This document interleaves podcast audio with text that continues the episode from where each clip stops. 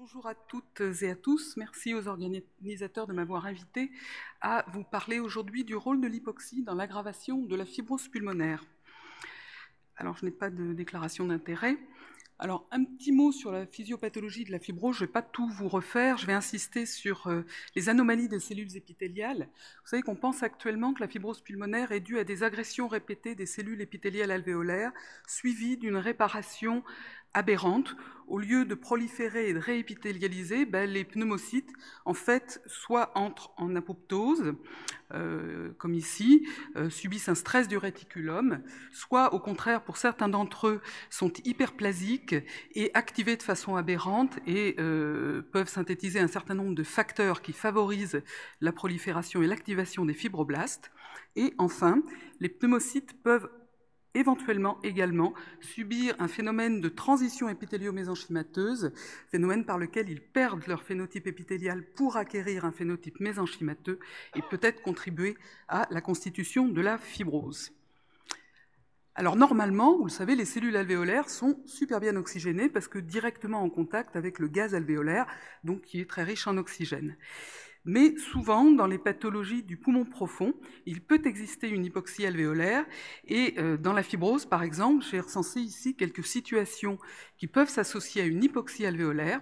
Par exemple, lors des exacerbations aiguës de fibrose, où on a une brusque dégradation radiologique et une dégradation gazométrique, il est vraisemblable qu'il existe une hypoxie alvéolaire mais aussi de façon plus chronique, dans les fibroses un petit peu euh, évoluées, eh bien, le remodelage tissulaire, en fait, peut gêner l'arrivée le renouvellement des gaz localement et euh, être à l'origine d'une hypoxie. Et on voit ici, sur ce travail de Tsouvelekis, que les cellules épithéliales alvéolaires euh, de fibrose expriment un facteur de transcription induit par l'hypoxie, qui est le facteur IF, qui est la signature d'une cellule hypoxique.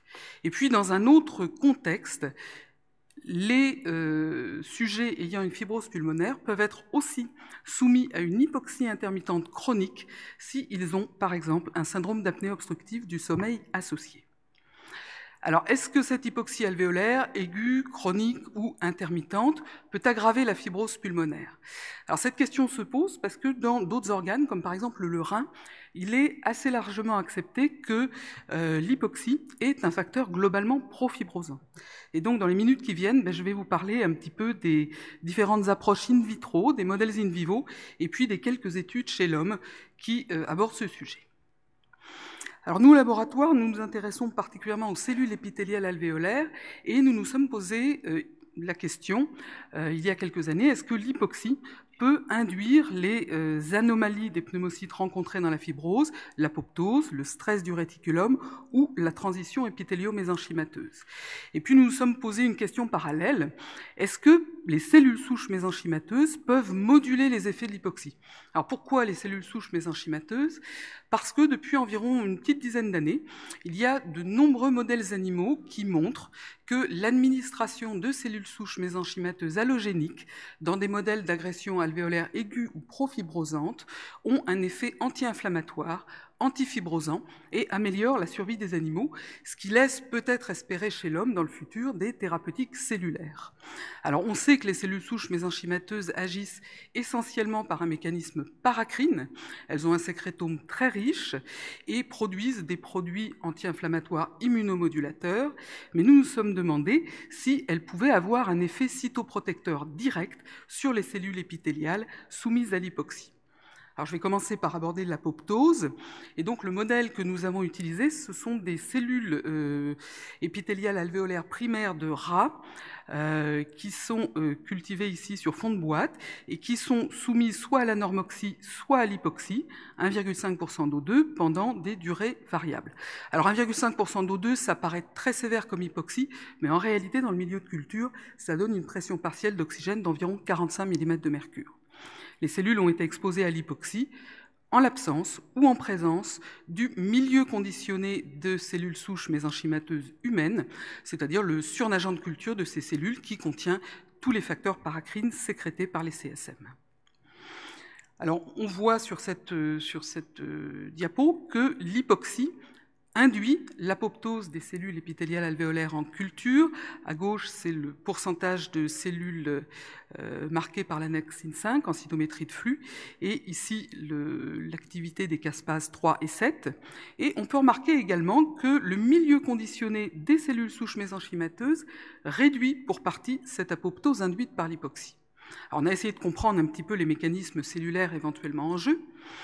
Alors quand on soumet des cellules à l'hypoxie, il y a une voie euh, cellulaire qui est en général mise en jeu, c'est la voie du facteur de transcription induit par l'hypoxie, IF.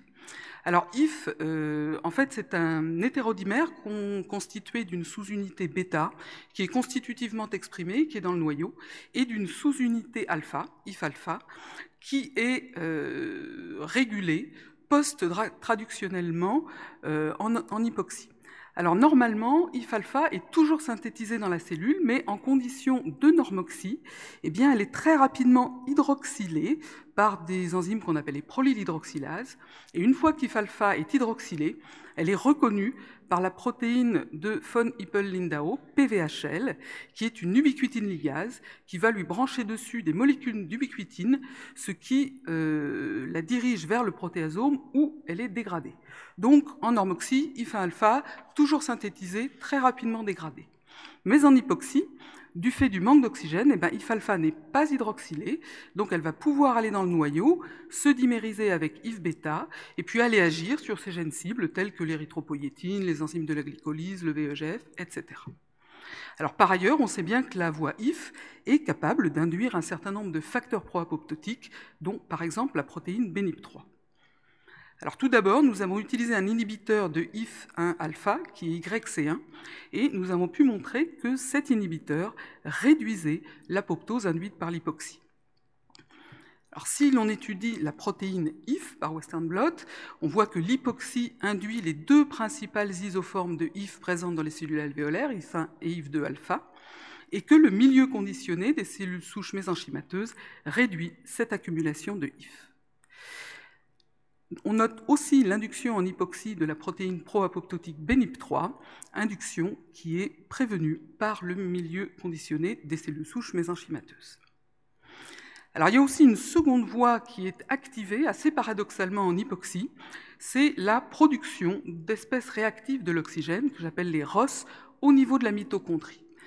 Alors probablement en raison de modification du potentiel redox, le complexe 3 de la chaîne respiratoire mitochondriale en hypoxie produit de l'anion superoxyde qui ensuite est transformé en H2O2 par la superoxyde dismutase et puis tout ça va dans le cytosol et peut exercer son action biologique. Alors les ROS peuvent stabiliser IF, peuvent aussi induire la production de protéines pro-apoptotiques directement ou via un stress du réticulum, notamment la protéine pro-apoptotique CHOP. Alors nous avons utilisé dans notre modèle euh, un antioxydant, un précurseur du glutathion, la N-acétylcystéine, et on voit que ça réduit en partie l'apoptose induite par l'hypoxie. Nous avons ensuite mesuré directement les ROS grâce à l'utilisation d'une sonde fluorescente sensible à l'oxydation. Cette production de ROS est augmentée en hypoxie euh, cette augmentation est prévenue par la N-acétylcystéine et par le milieu conditionné des cellules souches mésenchymateuses. De la même façon, si on étudie le ratio glutathion réduit sur glutathion oxydé, on voit qu'il est nettement diminué au cours de l'hypoxie et que cet effet est partiellement corrigé par le milieu conditionné, ce qui euh, est en faveur d'un stress oxydant en conditions hypoxiques. Enfin, si l'on regarde la phospho-gamma H2AX, qui est une enzyme qui est impliquée dans la réparation de l'ADN suite à un stress oxydant, par exemple, on voit qu'elle est induite en hypoxie et que cette induction est freinée par les cellules souches mésenchymateuses. Alors comment est-ce que euh, les cellules souches modulent ça? Eh bien, on a étudié l'activité des enzymes antioxydantes et on s'est aperçu, par exemple ici, que l'hypoxie réduisait l'activité de la superoxyde dismutase et que ceci était prévenu par le milieu conditionné des cellules souches et que par ailleurs le milieu conditionné des cellules souches était capable d'induire l'activité d'une autre enzyme antioxydante, la catalase. Nous sommes ensuite intéressés à la voie en aval, donc aux protéines pro-apoptotiques, et nous avons étudié le facteur de transcription CHOP, qui est un facteur de transcription pro-apoptotique, qui est aussi un marqueur de stress du réticulum. On voit qu'il est induit, son expression en protéines est induite en hypoxie, euh, mais prévenue par le milieu conditionné des cellules souches. Et euh, CHOP est un régulateur négatif de BCL2, qui est une protéine anti-apoptotique. Et on a là une image en miroir avec une diminution de la, production de BCL2 en hypoxie qui est euh, réversée par le milieu conditionné. Donc si je résume, eh bien on voit que l'hypoxie dans les pneumocytes induit ces deux voies de signalisation classiques, la voie IF, la voie d'Eros. Elle induit des facteurs pro-apoptotiques tels que BNIP3 ou CHOP. Et on voit que les cellules souches mésenchymateuses, par un effet paracrine, sont capables de bloquer à différents niveaux ces deux voies. Nous avons été un petit peu plus loin et nous avons pu mettre en évidence par d'autres expériences que l'effet paracrine protecteur des cellules souches anti-apoptotiques était vraisemblablement dû au moins en partie à la production de KGF ou d'AGF par ces cellules. Alors, quelques mots maintenant sur la transition épithélio-mésenchymateuse, donc phénomène par lesquels progressivement les cellules épithéliales alvéolaires peuvent se transformer en fibroblastes. Alors là, nous avons utilisé toujours des pneumocytes de rats qui ont été cultivés sur support perméable et qui ont été exposés à l'hypoxie pour des durées allant jusqu'à 12 jours, puisque ce phénomène est très progressif, en l'absence ou en présence d'une co-culture avec des cellules souches mésenchymateuses humaines. Et donc j'arrive directement à ce qui se passe au bout du douzième jour. Donc en hypoxie, nous voyons qu'il existe une diminution de l'expression des marqueurs mésenchymateux tels que zona occludens 1, ZO1, ou TTF1, qui est un facteur de transcription euh, euh, des pneumocytes 2 au cours de l'hypoxie.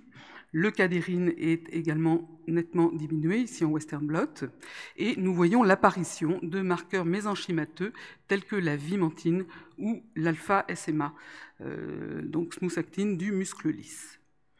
Lorsque l'on co-cultive les cellules épidéliales alvéolaires avec des cellules souches mésenchymateuses, eh bien, on constate qu'on a AJ12 persistance d'une expression de ZO1 et de TTF1, Voici TTF1 ici au Western Blot. L'expression de leucadérine est préservée et on a une tendance à une diminution de l'expression de la vimentine. Donc il semble bien que l'hypoxie soit suffisante pour induire une transition épithélio-mésenchymateuse des pneumocytes, ou du moins quelque chose qui y ressemble, et que les CSM euh, inhibent ce phénomène. Alors comment ça marche? Alors la, transition épithélio-mésenchymateuse, c'est un phénomène biologique assez complexe qui met en jeu euh, ces trois facteurs de transcription, SNEL, ZEB, TWIST, qui induisent cette TEM. Alors ces trois facteurs de transcription, euh, dans les cellules alvéolaires, euh, ils sont très fortement sous la dépendance de l'expression de TGF-bêta, qui est vraiment le médiateur typique qui induit la TEM. Mais dans d'autres organes, on sait que l'hypoxie, par le biais de IF et de la production de ROS, peut aussi induire ces facteurs de transcription. Et il y a eu il y a quelques années un travail très intéressant de Zhu qui a montré qu'en hypoxie, il pouvait y avoir dans les cellules épithéliales alvéolaires une production de TGF-bêta nous avons tout d'abord étudié les facteurs de transcription SNEL, ZEB et TWIST, et nous avons pu montrer qu'ils étaient induits à 3 heures, 24 heures et 48 heures par l'hypoxie, et que la coculture avec les cellules souches ne modifiait pas l'expression en protéines de SNEL, mais modifiait l'expression des ARN messagers de ZEB et de TWIST en les inhibant.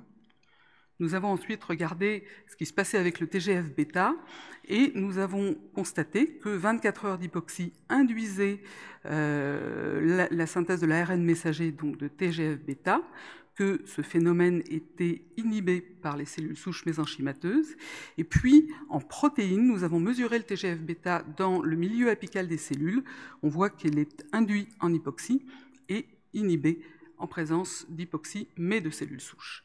Alors, est-ce qu'on peut imaginer une action autocrine du TGF-bêta sécrétée par les cellules sur les cellules elles-mêmes, ce qui déclencherait la TEM C'est ce que nous avons voulu tester en utilisant un inhibiteur du récepteur du TGF-bêta, et on voit qu'effectivement, ce récepteur prévient totalement l'augmentation euh, de l'expression de l'ARN messager du facteur de transcription twist, prévient également euh, l'expression du CTGF, hein, qui est une, une protéine pro-EMT, et à J6 restaure l'expression de TTF1, ce marqueur épithélial.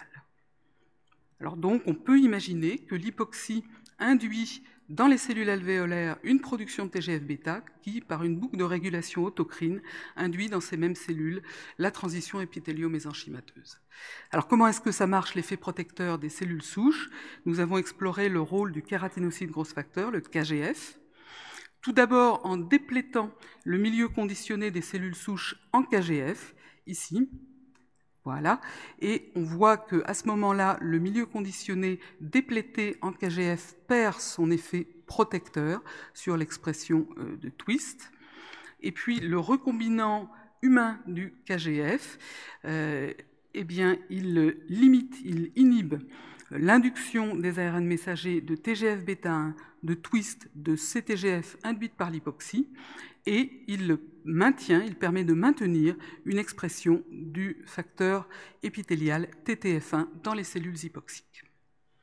Alors tout ça, ce sont des données euh, in vitro, très bien. Maintenant, qu'est-ce qu'il en est in vivo de ce rôle de l'hypoxie? Alors là, on a relativement peu de données, mais quand même. Il y a eu euh, en 2007 donc ce travail de Tsouvelekis qui avait utilisé un modèle de souris euh, exposée à la bléomycine et il avait fait un micro-arrêt là-dessus et il avait remarqué que la bléomycine induisait euh, des gènes cibles du facteur de transcription IF tels que VEGF, CXL12, CTGF notamment. Et puis il a regardé dans des poumons de FPI chez l'homme et il a mis en évidence ce marquage du facteur de transcription IF, marquage qui est absolument absent dans un poumon normal. Et par ailleurs, les cellules épithéliales alvéolaires qui expriment IF expriment la P53, qui est une protéine pro-apoptotique, et montre des stigmates d'apoptose, ici mesurés par euh, la quantification, enfin l'immunohistochimie du facteur de fragmentation de l'ADN. Alors plus récemment, là en 2014, il y a eu un papier dans la revue Bleue qui euh, a aussi commencé par étudier des souris bléomycines. Il a montré, euh, les auteurs ont montré en utilisant une, une molécule sensible à l'hypoxie que dans les poumons bléomycines, il y avait des zones effectivement d'hypoxie, ce qui était également montré par l'expression du facteur IF, et que ces cellules épithéliales hypoxiques surexprimaient une une enzyme qui est la déoxycytidine kinase, qui est une enzyme qui est impliquée dans la phosphorylation des déoxynucléosides, ce qui peut euh, contribuer à la prolifération des cellules.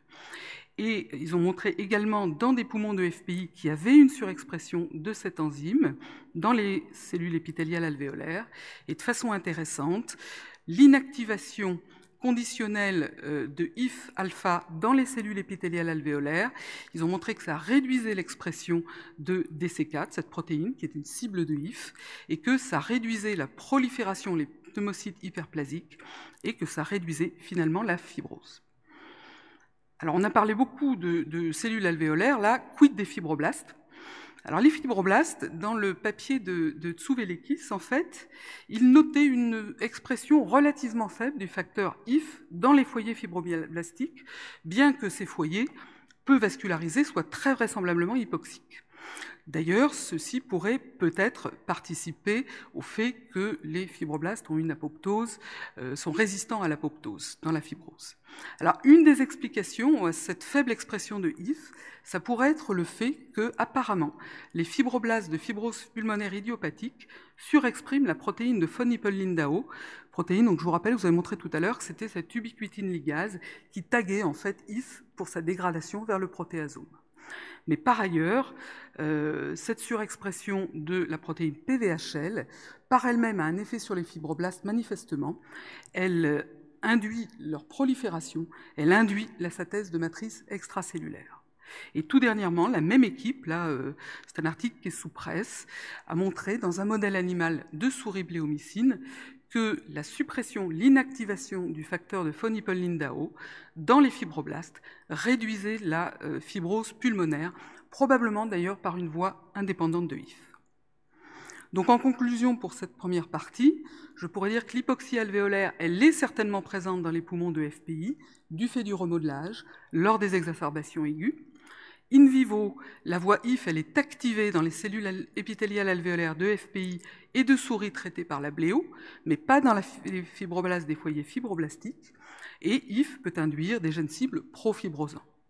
In vitro, l'hypoxie favorise la TEM et l'apoptose des CEA et la production de médiateurs profibrosants. Et enfin, les cellules souches mésenchymateuses semblent prévenir les effets délétères de l'hypoxie sur les cellules alvéolaires via la sécrétion de facteurs de croissance épithéliaux, ce qui pourrait peut-être expliquer en partie leur effet antifibrosant euh, chez l'animal. Alors je terminerai par la, dernière partie, plus brièvement, qui concerne fibrose pulmonaire et hypoxie intermittente chronique. Alors, le, type même de pathologie qui induit une hypoxie intermittente chronique, c'est le syndrome d'apnée obstructive du sommeil, puisque les apnées répétées au cours de la nuit entraînent bien sûr des épisodes d'asphyxie, suivis de réoxygénation extrêmement rapide. Et là, les cellules épithéliales alvéolaires, clairement, sont au premier rang de ces modifications euh, de disponibilité d'oxygène. Alors, de façon intéressante, en 2009, il y a eu un papier de Lancaster, du Vanderbilt, qui a montré, euh, en étudiant par polysomnographie 50 patients avec des fibroses pulmonaires de tout stade évolutif confondu, que 68% de ces patients avaient un index d'apnée-hypopnée supérieur ou égal à 15, c'est-à-dire un syndrome d'apnée modéré ou sévère. Euh, je vous rappelle que dans la population générale des, des, 65 ans et plus, il y a environ 20% de la population qui a un IAH supérieur à 15. Alors c'était des fibroses de tout stade. Donc dans le cadre de la cohorte COFI, nous avons mené euh, une étude ancillaire qui associait cinq centres, donc l'HEGP, Lyon, Angers, Bichat et Avicenne, et nous avons pu enregistrer de façon prospective 45 patients ayant une fibrose au début de l'évolution, une fibrose incidente, enfin au moins au début du diagnostic, par polysomnographie. Ces patients n'étaient pas obèses et avaient euh, une fonction respiratoire relativement modérément altérée. Et nous avons largement confirmé dans cette étude euh, l'étude de Lancaster, puisque 62% des sujets euh, ont un SAS modéré à sévère, c'est-à-dire un index d'apnée-hypopnée supérieur à 15, et 40% des patients étudiés avaient un SAS sévère, donc avec un index d'apnée-hypopnée supérieur à 30 par heure. Et vous voyez, la moyenne de ce groupe, c'est d'environ 60 par heure. Alors ça, ça suggère évidemment que le syndrome d'apnée peut apparaître en même temps que l'AFPI, voire préexister à l'AFPI. Et ça pose bien sûr la question euh, suivante, est-ce que le syndrome d'apnée peut favoriser ou aggraver la fibrose pulmonaire? Alors soit par exemple en favorisant la survenue de reflux gastro-œsophagien, soit en exagérant le stress mécanique du parenchyme pulmonaire, soit par le biais de l'hypoxie intermittente chronique qu'il génère. Et c'est à l'hypoxie intermittente chronique que nous nous sommes intéressés. Alors, l'hypoxie intermittente chronique, pour une cellule, finalement, c'est plus délétère que l'hypoxie seule. En effet, l'hypoxie intermittente chronique, ça induit le facteur IF1-alpha, qui induit lui-même des enzymes pro-oxydantes, mais ça inhibe le facteur IF2-alpha, qui lui, normalement, induit des enzymes antioxydantes. Du coup, on a une production importante de ROS, donc un stress oxydant qui est beaucoup plus marqué qu'en hypoxie. Et par ailleurs, l'hypoxie intermittente chronique induit la voie NF-kappa-B, donc une voie euh, de gènes pro-inflammatoires. Et on sait bien dans divers organes que l'hypoxie intermittente chronique est euh, un assez grand toxique. Alors de fait, dans les, patients de la cohorte COFI, nous avons mesuré le stress oxydant systémique, ici par euh, dosage sérique du 8-OHDG, qui est un, marqueur de l'oxydation de l'ADN, et on voit qu'on a une forte tendance à une augmentation du stress oxydant chez les patients qui avaient une fibrose avec un sévère syndrome d'apnée par rapport à ceux qui avaient une fibrose mais pas de sévère syndrome d'apnée. Et par ailleurs, on voit ici la métalloprotéinase 7 sérique, qui est un biomarqueur d'activation des cellules alvéolaires, qui est augmenté chez les patients avec fibrose plus SAS sévère par rapport aux patients qui ont une fibrose sans SAS sévère. Alors pour aller plus loin, on a monté un modèle murin que j'appelle de double agression. C'est une première agression par la bléomycine qui est injectée en intratrachéal ou sérum physiologique.